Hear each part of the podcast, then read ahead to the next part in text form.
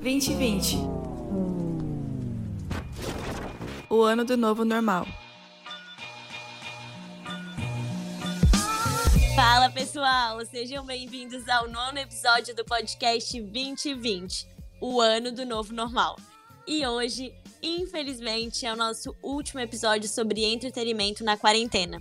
Eu sou Diane Bick, eu faço o segundo ano de jornalismo na Unisul e hoje eu tenho mais uma curiosidade sobre mim. Eu sou atriz. E eu sou Marina Simioli, faço cinema, e apesar de eu estar gostando muito dessa experiência de caster, eu tô mesmo com saudade de gravar um filme com a galera, viu? E finalmente chegou o episódio que eu mais estava esperando. Gente, eu confesso que eu tô enchendo o saco da equipe por esse tema desde que começamos esse podcast. Nossa, é real, eu não aguento mais ouvir a Marina falar. Mas antes de começar, para aqueles que ainda não sabem, esse podcast é um projeto acadêmico feito por alunos da Unisul. É só ir no site do Fato e Versão e nas buscas e procurar por 2020, o ano do novo normal. E lá você encontra todos os episódios desse projeto. Tem os de home office e de comportamento, e tem os nossos episódios sobre entretenimento, que, modéstia à parte, são os melhores.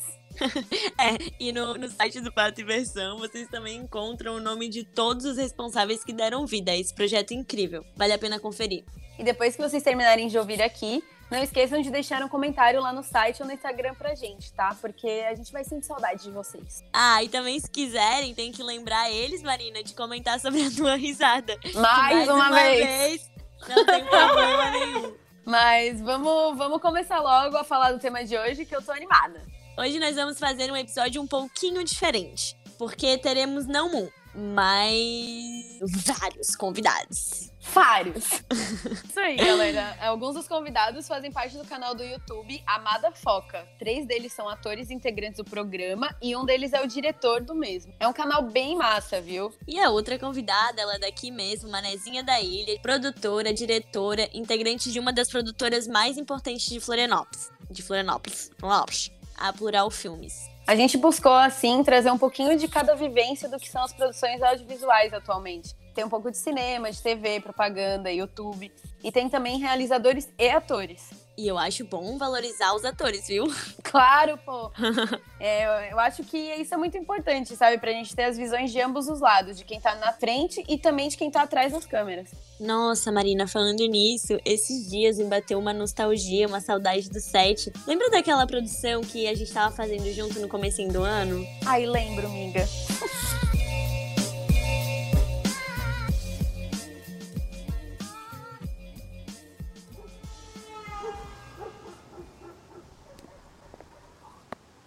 Ô, nega, me ajuda a carregar essas coisas aqui pra cima, por favor. Claro, daí. Nossa, tô exausta hoje, meu. Deu, deu quantas horas de site? Nossa, velho, sei lá, muitas. Tô cansadona também.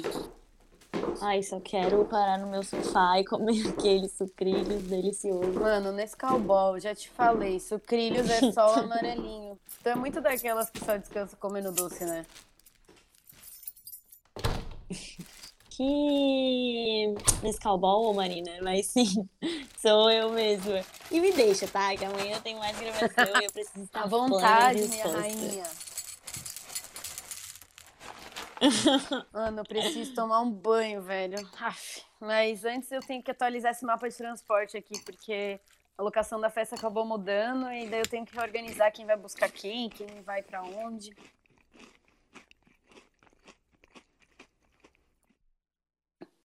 Nossa, boa sorte. Eu vou me adiantar então, tomar um banho, dar aquela revisada nas minhas falas de manhã. Vai lá, vai lá. E dormir. Terminando aqui eu já vou também, tenho que descansar. Beleza. Boa noite, nega. Beijo.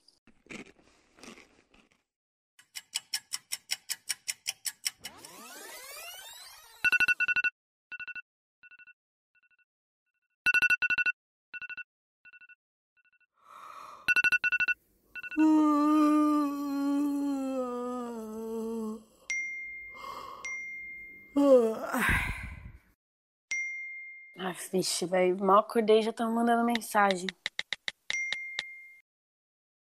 Bah, que merda. Amiga, amiga, acorda, velho, acorda.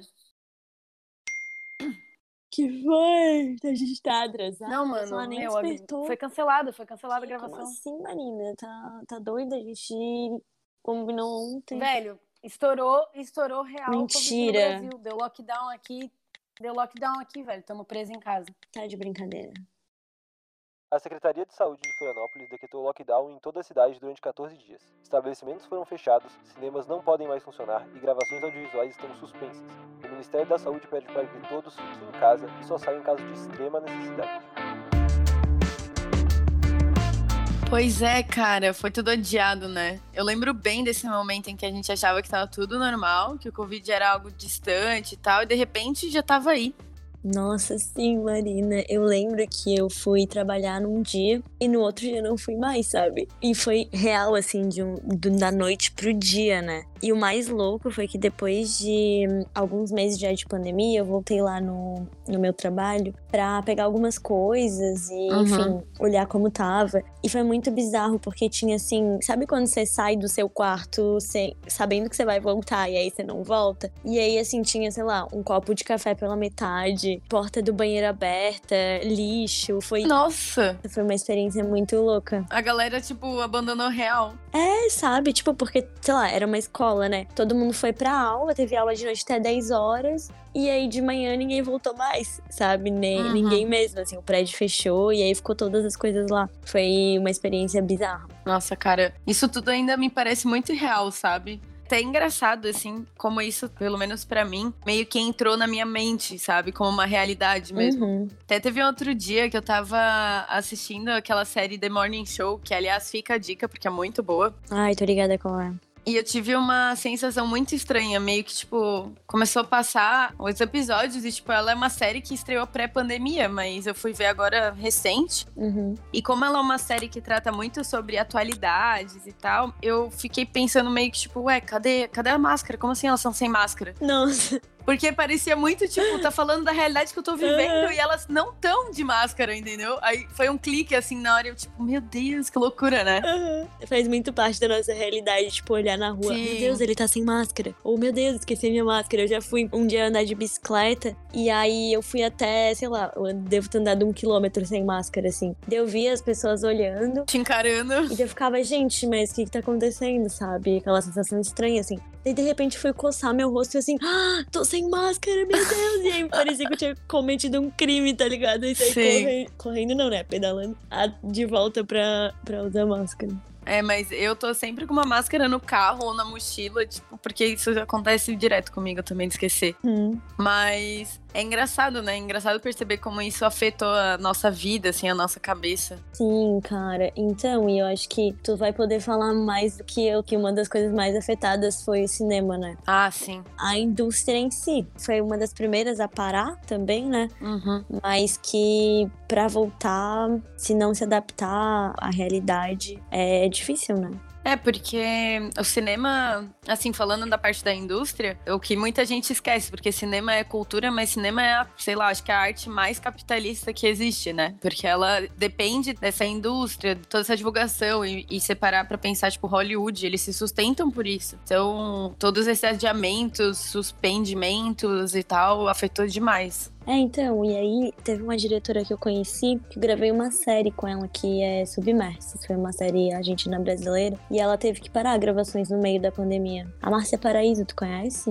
Eu acho que conheço sim, ela é da Plural, né? É, sim, então. Aí eu chamei ela pra falar como foi as produções no início da, da pandemia.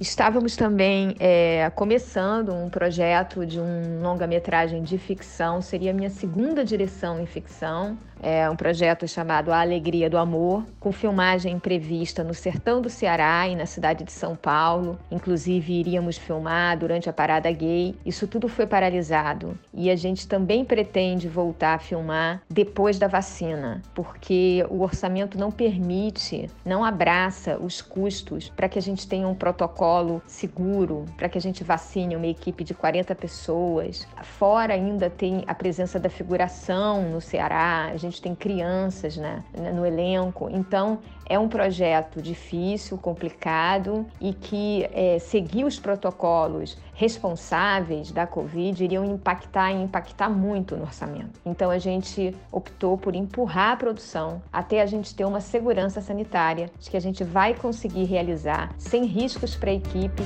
e sem riscos para o elenco.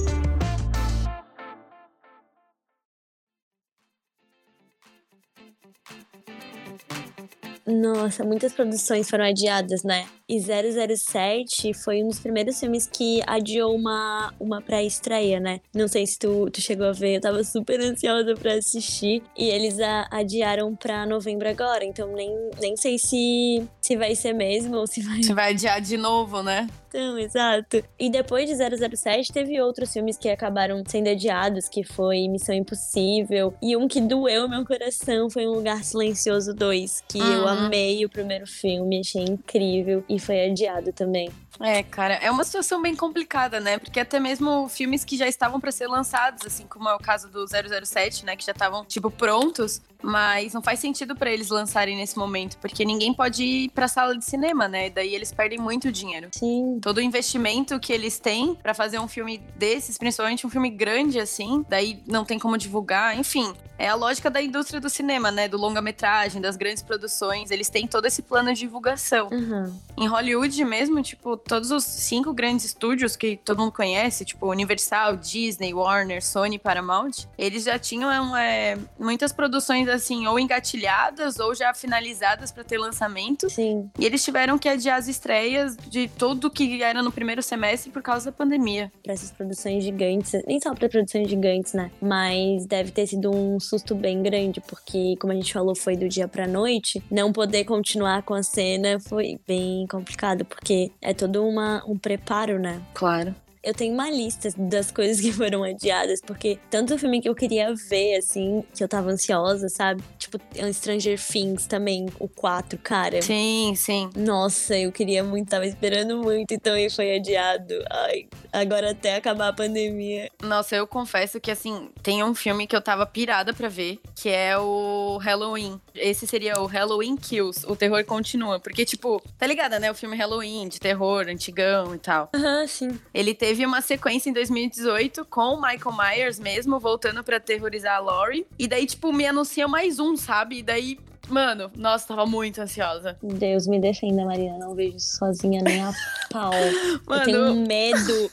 Eu vou fechar a porta de noite e sair correndo. Eu sou, eu sou meio medrosa também, mas tem alguns que, que me valem muito a pena. Tipo, o Halloween é um clássico. Mas enfim, daí veio a pandemia e a previsão agora tá com lançamento só pra daqui quase um ano, dia 15 de outubro de 2021.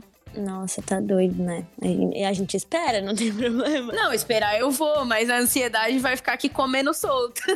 é uma loucura pensar, né? Que, tipo, só daqui um ano que vai ser lançado, porque a gente tá em pandemia ainda, né? Uhum. E, e também teve aquele filme Eternos da Marvel, sabe? Ai, sim, ansiosa também. Nossa, e pensa, tipo, a Marvel é uma mega indústria. É, exato. E que a galera vai vestida dos super-heróis para assistir uhum. no cinema. Então, para eles, não estrear no cinema é inviável, né? Sim. Eles vendem muito de bilheteria logo na pré-estreia, então uhum. ele, esse filme também é, ficava inviável para eles não estrear em cinema, né? É, eu nem sei se o Eternos já, eu não sei como tá a questão das gravações. Eu acho que até ele era um pouco mais para frente para estrear, mas é bem isso que você falou. Esses filmes grandes são filmes que eles precisam da bilheteria. E teve até dois filmes que foi estrelado por um dos integrantes do Amada Foca, o Lua, que também foi adiado. Dá até uma dozinha de ouvir ele, ele falando com a gente.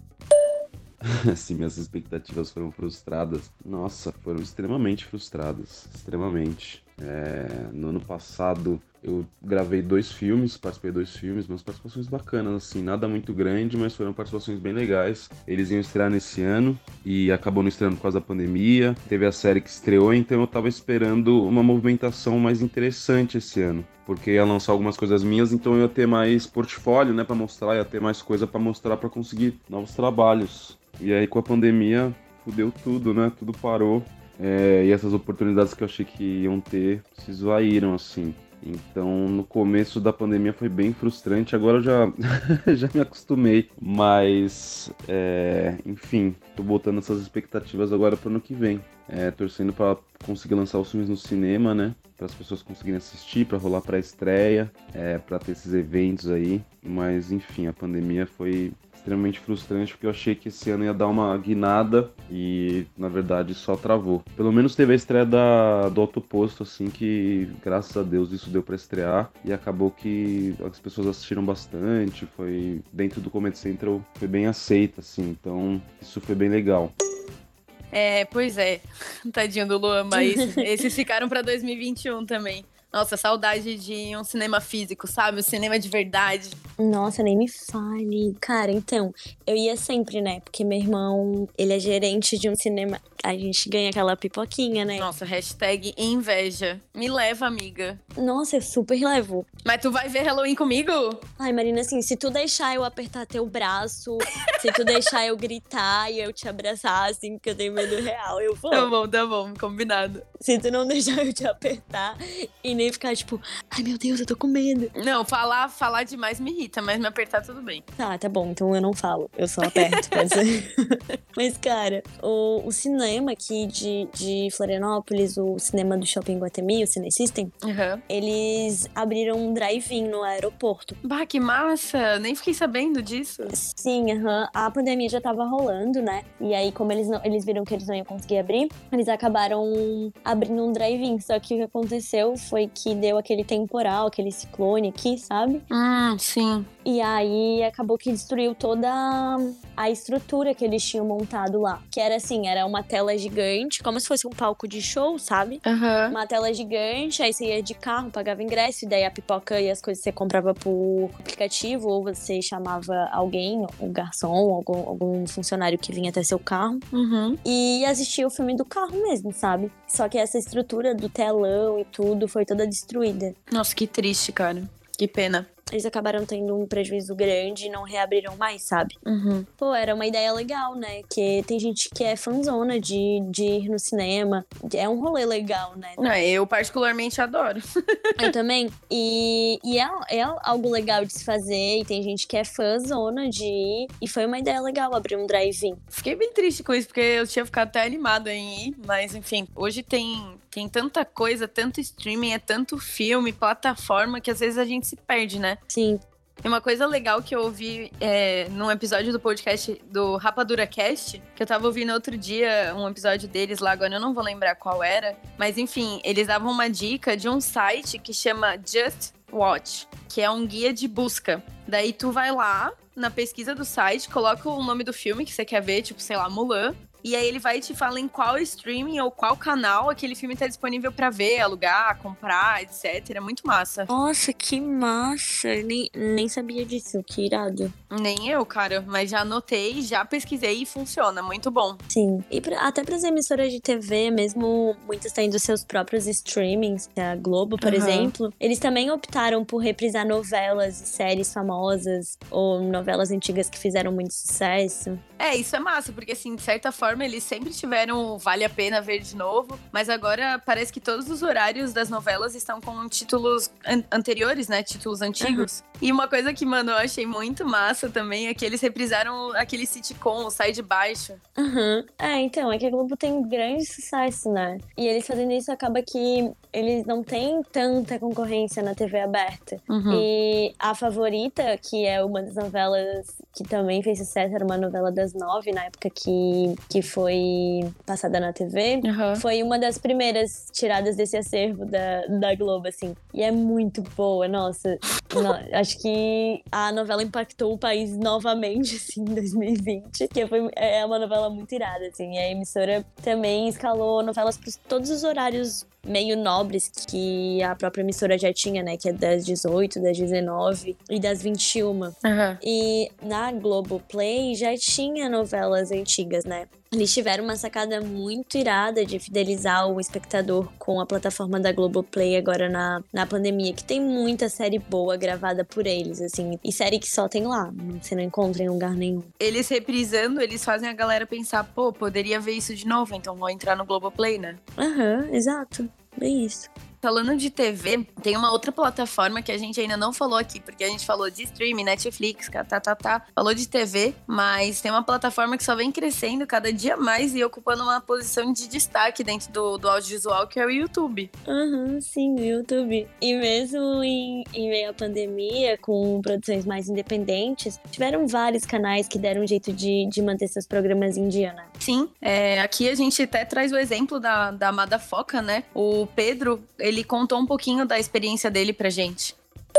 Meu último trabalho que eu fiz a série Alto Posto em janeiro e depois em fevereiro eu estava trabalhando na produção de uma palestra para banco, assim, trabalho corporativo. Roupa toda de preto, é, dando microfone palestrante, ajustando o som. São coisas que é, a minha profissão ali me fez logo na base, logo na educação, na formação, tive que aprender na marra, né? E durante a pandemia eu fiz muito self-test, né? Bastante, uns 10 assim. E tudo em casa, né? Claro, a gente se vira com a luz que tem, é, joga o abajur de um lado, o lustre do outro, faz o enquadramento que dá. E é fogo porque antes a gente, como ator, ganhava o cachê teste de 80 reais. Eu acho que desses testes aí, um eu ganhei 80, que é o que deveria, outro pagaram 40, dois pagaram 40. E acho que os outros três ou quatro não pagaram, eles não pagam. Aí é, é dureza, né? É dureza. E também, durante essa pandemia, a gente já tinha parado de produzir conteúdo para o nosso canal, para Madafoca, que é um canal de humor que a gente fazia sketches um jornal satírico. E aí durante a pandemia, lá para maio, junho, falei, galera, bora. Eu não estou editando tão bem, mas vamos, cada um grava de casa, a gente não tem a qualidade que a gente tinha. Vamos gravar com o celular, com o fone do celular. E assim a gente fez uns 25 canais, 25 programas no nosso canal. Eu editei todos, coisa que, pô, eu não fazia nada de edição, nada, nada. E eu sinto que eu comecei a ter outro olhar nessa quarentena que foi para a edição. E eu fiz um paralelo aqui pensando que, pô, quando eu estava fazendo teatro, eu tinha que atacar para as outras áreas. E agora que eu tô fazendo série, cinema, acabo como ator indo para as outras áreas por necessidade, né? E também porque eu gosto de fazer tudo. E tô focando na edição e tá super gostoso. Tá super legal.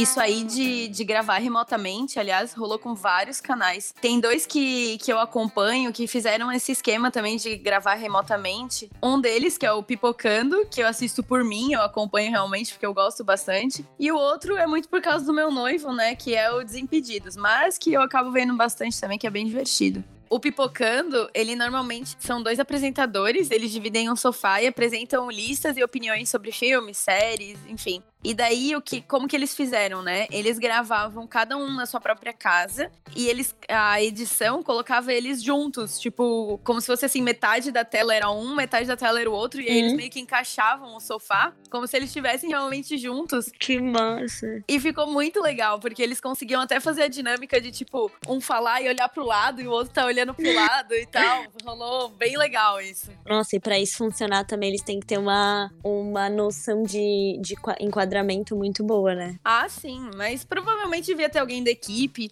E já no, no Desimpedidos, ele é um canal sobre futebol, né? E o apresentador principal, ele ficava na casa dele mesmo, na P. E daí tinha uma tela de TV bem grande, assim, atrás dele. E ele ficava conversando com os outros participantes via Zoom. Então o programa era feito da casa dele e os outros participantes todos estavam no, no Ai, Zoom. Que massa. É, foi uma dinâmica diferente também, mas, mas funcionou legal.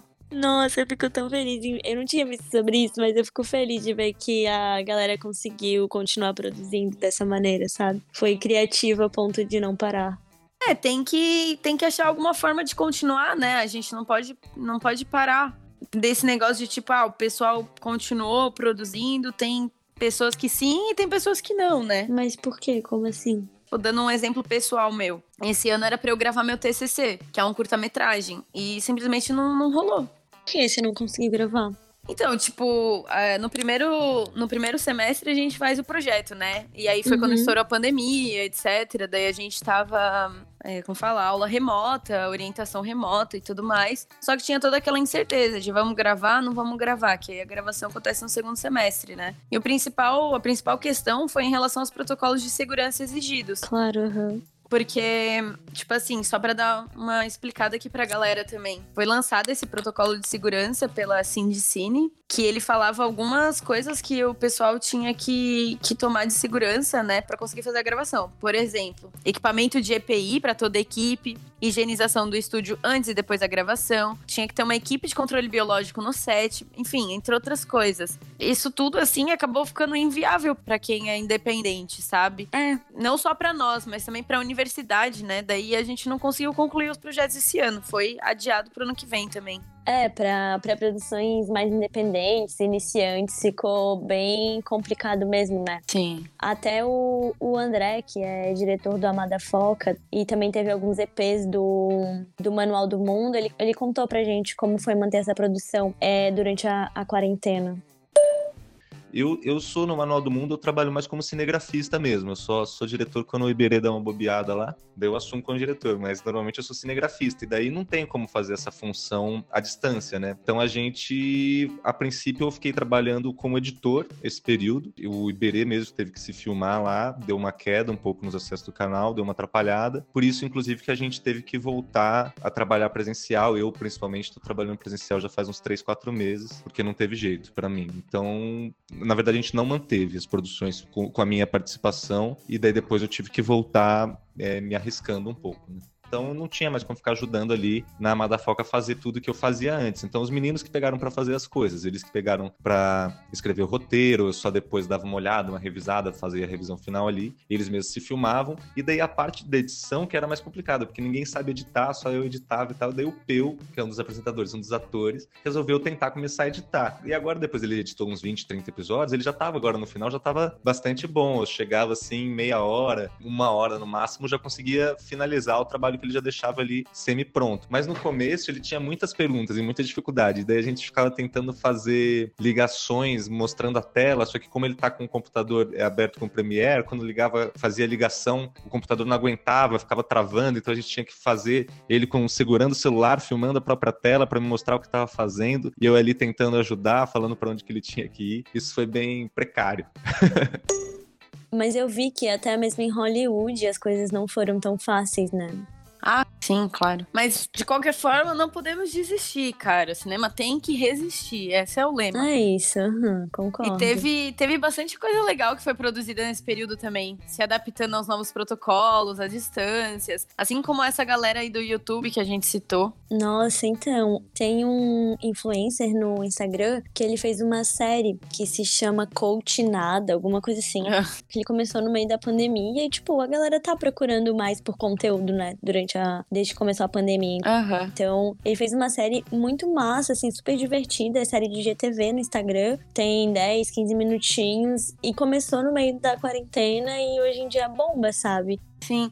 Não, olha só, velho, isso é uma loucura, que nem você tava falando desse, desse outro. Coach nada, é do Lady nada. Tipo, quando que você pensou que seria feita uma série para IGTV? É totalmente uma proposta, tipo, feita para aquilo, porque não tem como. E é até gravado na horizontal, né? Não, na vertical. Não sei, fiquei confusa. vertical. Horizontal, horizonte, deitado. é, tá? boa, nossa, perfeita, obrigada. Mas na então, vertical. Porque, exatamente, porque ele já tem que pensar no que, que vai estar na tela na vertical, entendeu? Tipo, porque não Sim. cabe em outra plataforma, assim, não vai ficar tão interessante. Sim, exato. Mas enfim, trazendo um exemplo aqui também, que porque não foi só gente pequena, assim, gente independente que se arriscou a estar gravando durante a Sim. pandemia. Você viu que, que saiu o novo Borá, o Borá 2? Não vi. Eu ainda não assisti, mas eu vi a chamada. E ele foi gravado em segredo durante a pandemia. Mano, esse cara, tipo assim. Eu até tenho algumas críticas pelo tipo de piada que ele faz, tipo, às vezes não, não me apetece.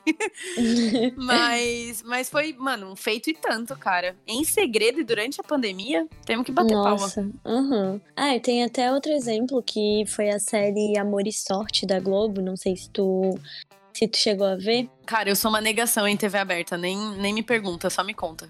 Eles fizeram uma série, assim, sobre casais em, em pandemia. É. E aí eram, são casais reais, né? Tipo, uhum. Thaís Araújo e Lázaro Ramos. Ah, tá. Casais reais famosos. Isso, uhum, desculpa. Casais reais famosos. E aí eles receberam uma câmera em casa e as direções foi feita através da, da internet, de forma online. E quem ajudou eles a gravar foi a família, assim, o filho, o sobrinho. Nossa. Ah, e também a Marina, não, não tu, amiga. A...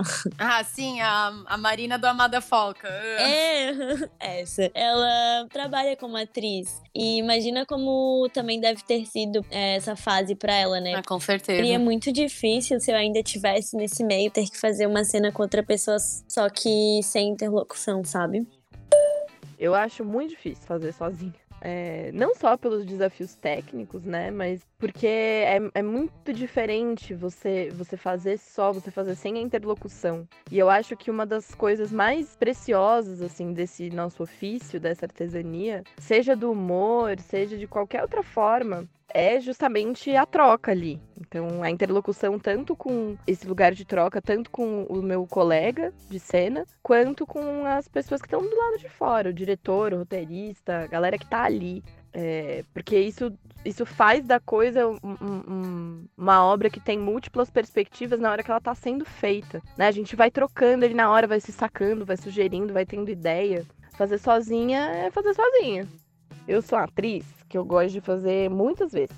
Inclusive, gostaria de usar esse espaço para pedir desculpa aí pro Pedro e pro Dedé, porque os takes que eu mandava do Minuto da Foca durante a quarentena, eles tinham todos assim 12 tentativas da mesma fala, uma fala assim de três palavras. Eu falava, pô, dá para fazer de muitos jeitos. Então fazia milhares de opções, assim.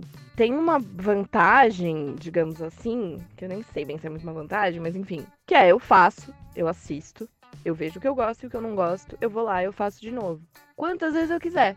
Teve coisas que eu passei assim, o dia inteiro gravando, várias versões. E eu não tô tomando tempo de ninguém, entendeu? Sou eu ali comigo, sendo obsessiva comigo mesmo.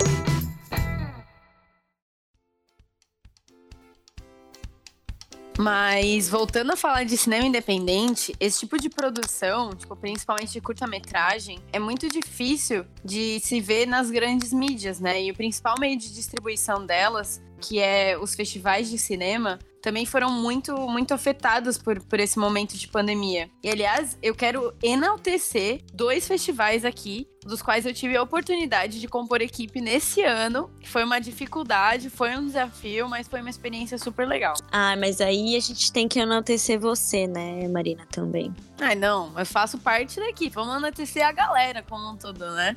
Não pode faltar, né? Claro. O primeiro aqui que eu vou já falar, e já fica de dica também para quem não conhece, esperando que vem tá presente entendeu? O primeiro é o fã, Florianópolis Audiovisual Mercosul. Nossa, é alto festival. Nesse festival, eu fui. É o segundo ano que eu trabalho. Esse ano eu fui selecionadora dos longas de documentário.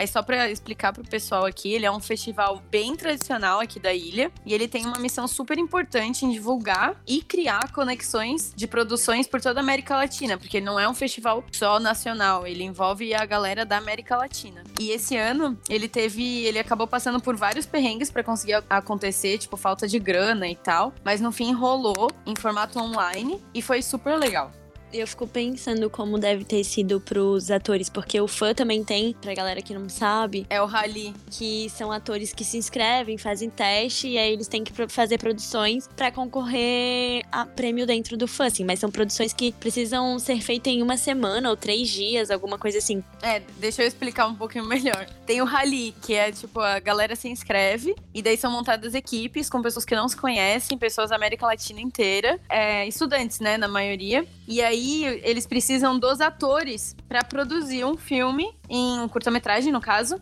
durante o festival, que normalmente é uma semana. Então, é isso que a Diane tá falando, de como deve ter sido essa experiência para os atores também, né? É, então, porque eu participei de um e foi assim, presencial é muito mais fácil, né? Uhum. Agora imagina fazer online com gente que você não conhece é muito mais difícil a comunicação, como Sim. vai gravar, enfim, o próprio contato com as outras pessoas, né? O tete a tete que você falou, Sim. que torna isso um pouco mais difícil.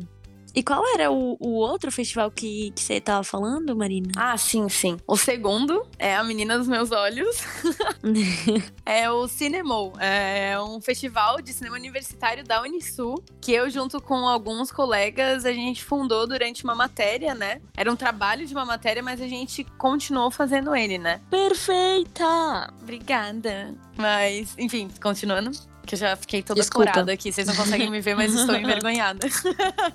O Cinemol, ele, ele tem um projeto de ser pro curso de cinema, né, da Unisul. Então, tipo, ele vai mudando de integrantes conforme a galera vai se formando. Uhum. E esse ano foi bem emocionante, assim, porque a maioria do pessoal que hoje compõe a equipe é da minha turma. Então tá praticamente metade da galera tá saindo, sabe? Sim. Então foi bem emocionante, assim, tipo, fazer essa despedida, mas também porque a gente conseguiu fazer ele de forma online, né? E é feito pelos estudantes, tipo, ele é vinculado ao curso de cinema da Unisul, mas a Unisul em si não, não, não interfere em nada, são só os estudantes que fazem, né? Foi um grande desafio mesmo, mas no final foi muito gratificante.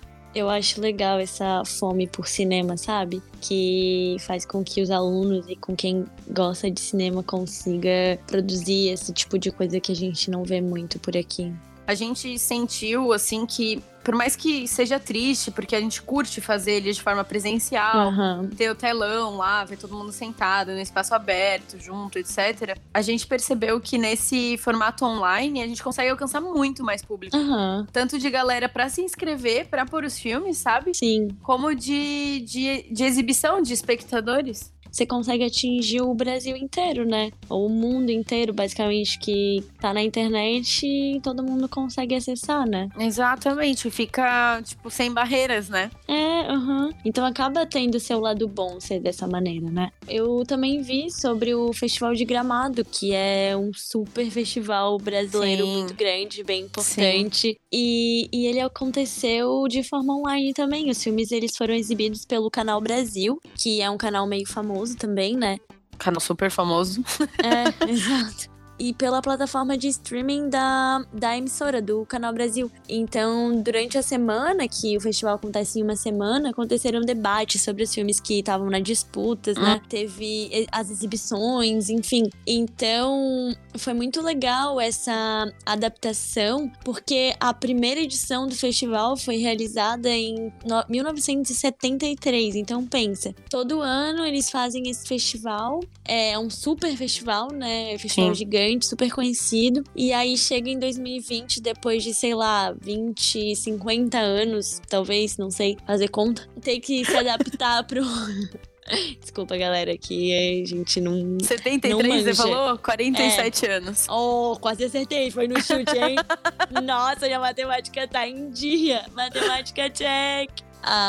E pensa, depois de tantos anos, assim, ter que se adaptar pra online também não deve ter sido fácil pra eles, né? Ah, não. Só que eu acho irado que existe essa possibilidade de adaptação e até pra quem não conseguia ir até Gramado, sabe, sim. assistir debates ou pra ver certos filmes que são exibidos lá, conseguem acompanhar de longe, né? Então isso é, é, é bem importante pra indústria do, do cinema, né?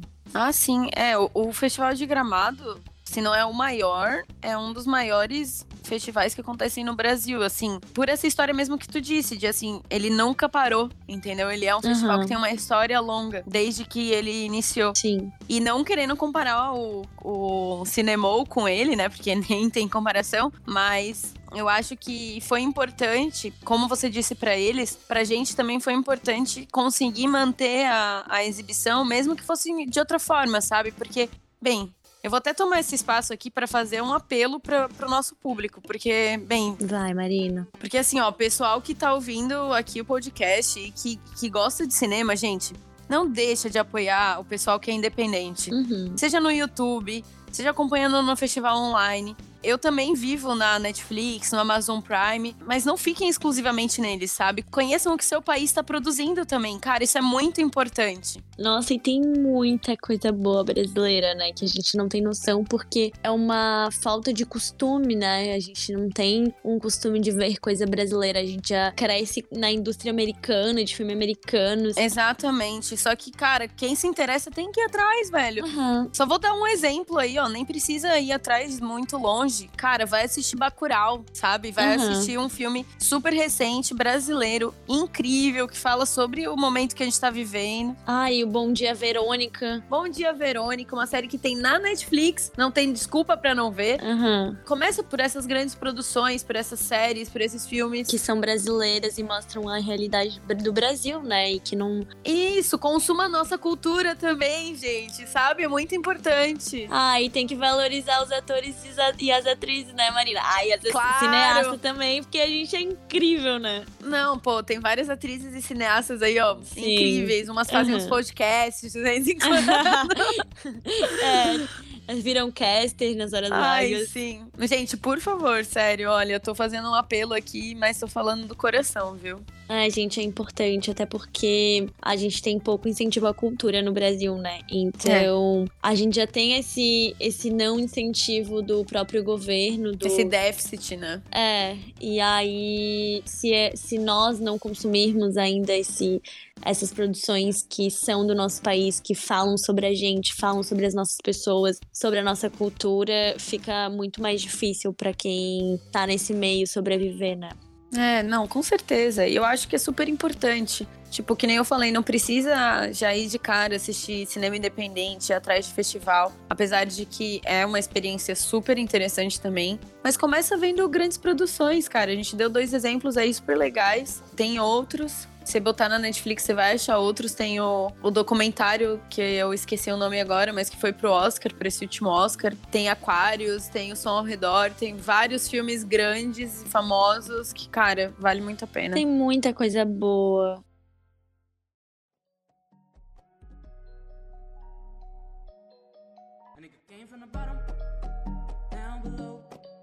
Cara, eu fico pensando assim, como que vai ser as coisas quando elas voltarem ao normal? Tipo, não só de produção, mas também de distribuição, questões de financiamento, porque tu vive do outro lado da câmera, né? Eu fico atrás e fico na frente. Mas você entende essa realidade também.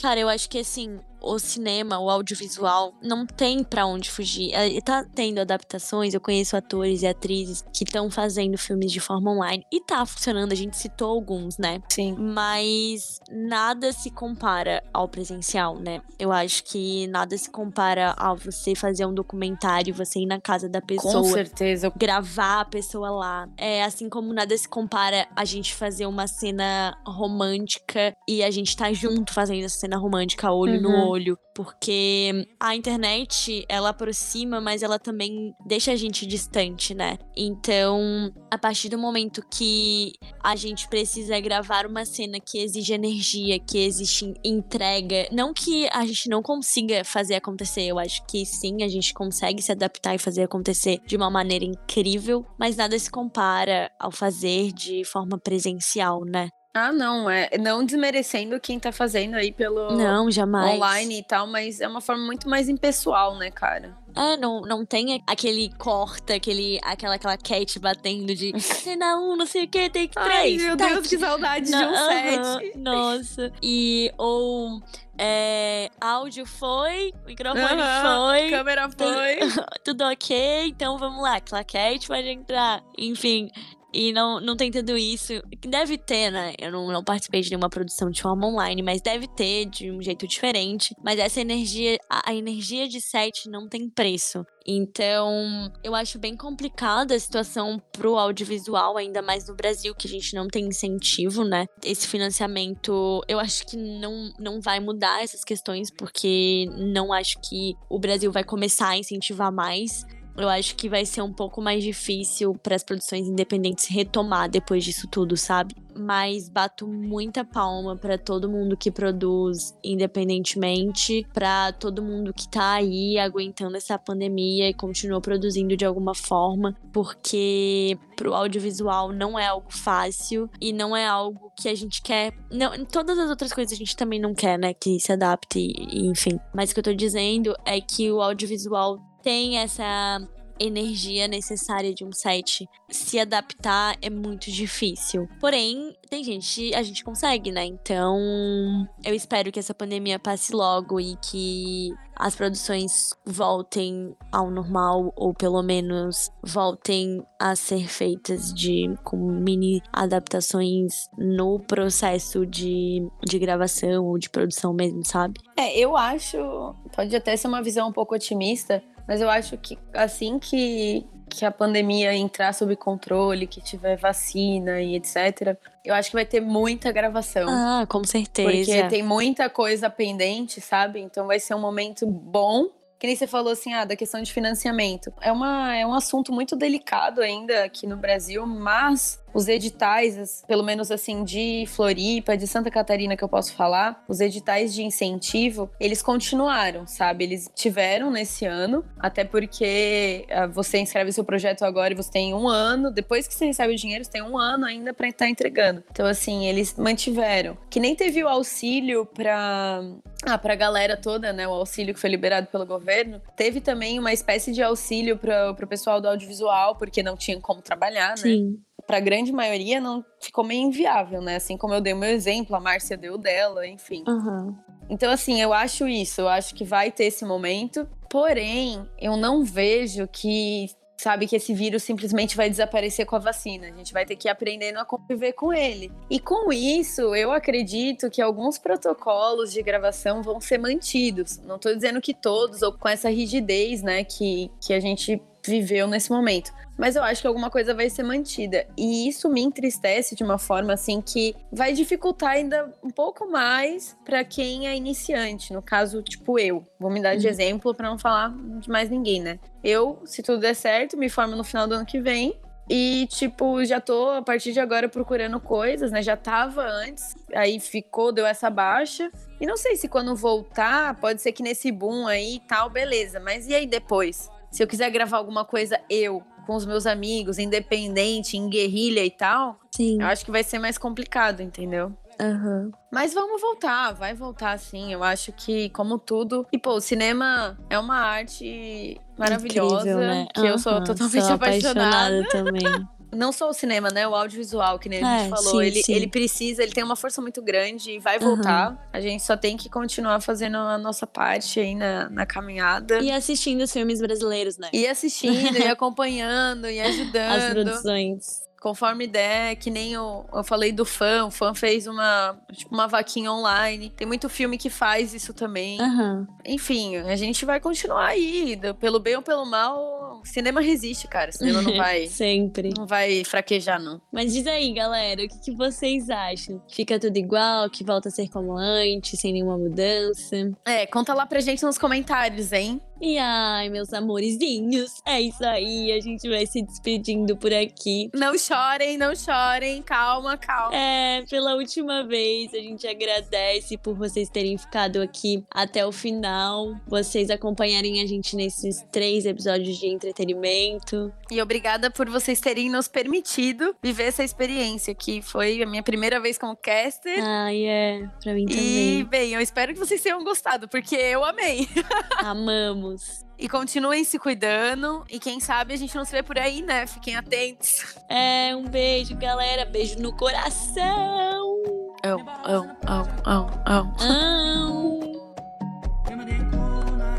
was sleeping on the floor.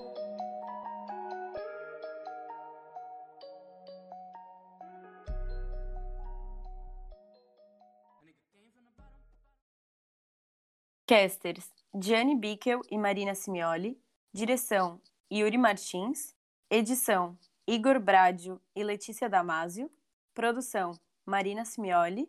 Divulgação e mídia: Letícia Damasio.